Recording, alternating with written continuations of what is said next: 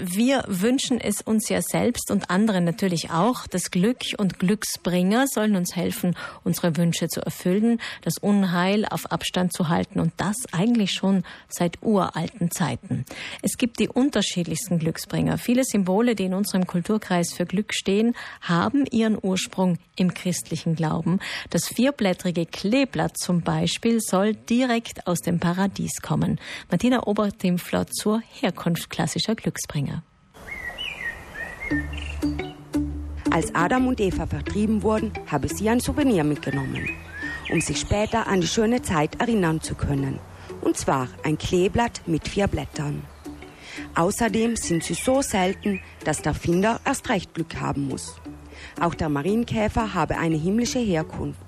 Die Jungfrau Maria, daher der Name, habe ihn selbst auf die Erde geschickt. Als Geschenk.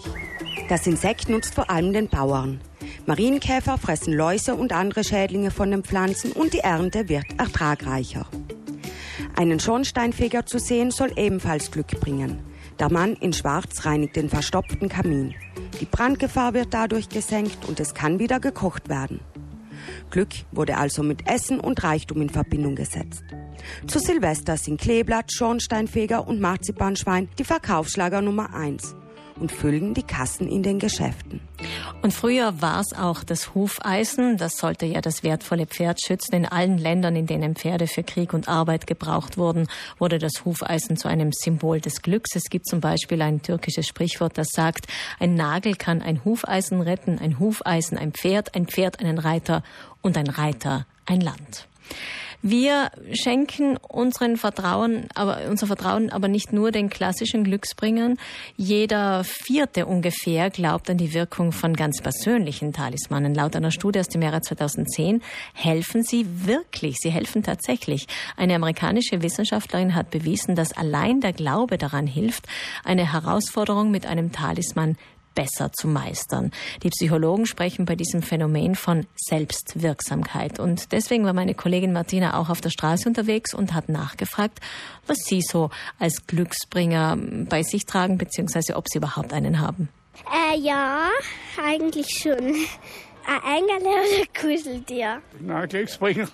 Nein, den gibt's nicht der Glücksbringer, den gibt es nicht. Nein, das ist ein, Oberglaube. Ich glaube an die Kraft in mir selbst. Ja, und ich glaube, dass wenn ich von etwas überzeugt bin, dass ich dann viel schaffen kann. Aber ich glaube nicht, dass wenn ich eine Kugel anfasse so oder was, dass mir das Glück bringt. Das glaube ich nicht. Mein Glücksbringer Nummer 19. ich habe meinen Geburtstag. Jedenfalls 19 wurde in mein, meinem Leben viele Entscheidungen getroffen. Ähm, ich habe so eine Eule, was sie in der Schule geschenkt bekommen haben. Äh, habe keine Glücksbringer und glaube auch nicht an Glücksbringer. Ich denke, vieles kann man sich erarbeiten, dass man dann auch Glück hat. Oder das Glück des Tüchtigeren, sagt man ja auch manchmal fällt auch was vom Himmel. Man macht sich das Glück selber. Also ich fühle mich glücklich, weil ich eben entschieden habe, glücklich zu sein. Wenn es hilft, einen Glücksbringer zu haben, bitte, dann soll jeder daran glauben. Also ich glaube schon an Glück und ja, ich habe auch einen Glücksbringer und ich habe ähm, vier Kläs und äh, es hilft halt, äh, mal was zu glauben. Ich glaube, es ist auch irgendwie wichtig vor einem Test zum Beispiel in der Schule. Ja, ich glaube nicht dran. Ich glaube nicht da. Das Glück macht man sich selber. Mein Glücksbringer ist meine Frau. Ach, wie nett, seine Frau ist ein Glücksbringer. Ja, und auf Menschen wird natürlich auch oft zurückgegriffen. Da sollen dann kleine Kinder dem Opa beim Rubbellos Glück bringen oder die Maskottchen, die verschiedenen, die man ja kennt, die sollen dafür sorgen, dass alles gut geht. Oder wie im Fall der deutschen Nationalelf holt man sich mal schnell die deutsche Bundeskanzlerin Merkel vor der Weltmeisterschaft nach Südtirol ins Trainingslager. Fußballer Semi Kedira.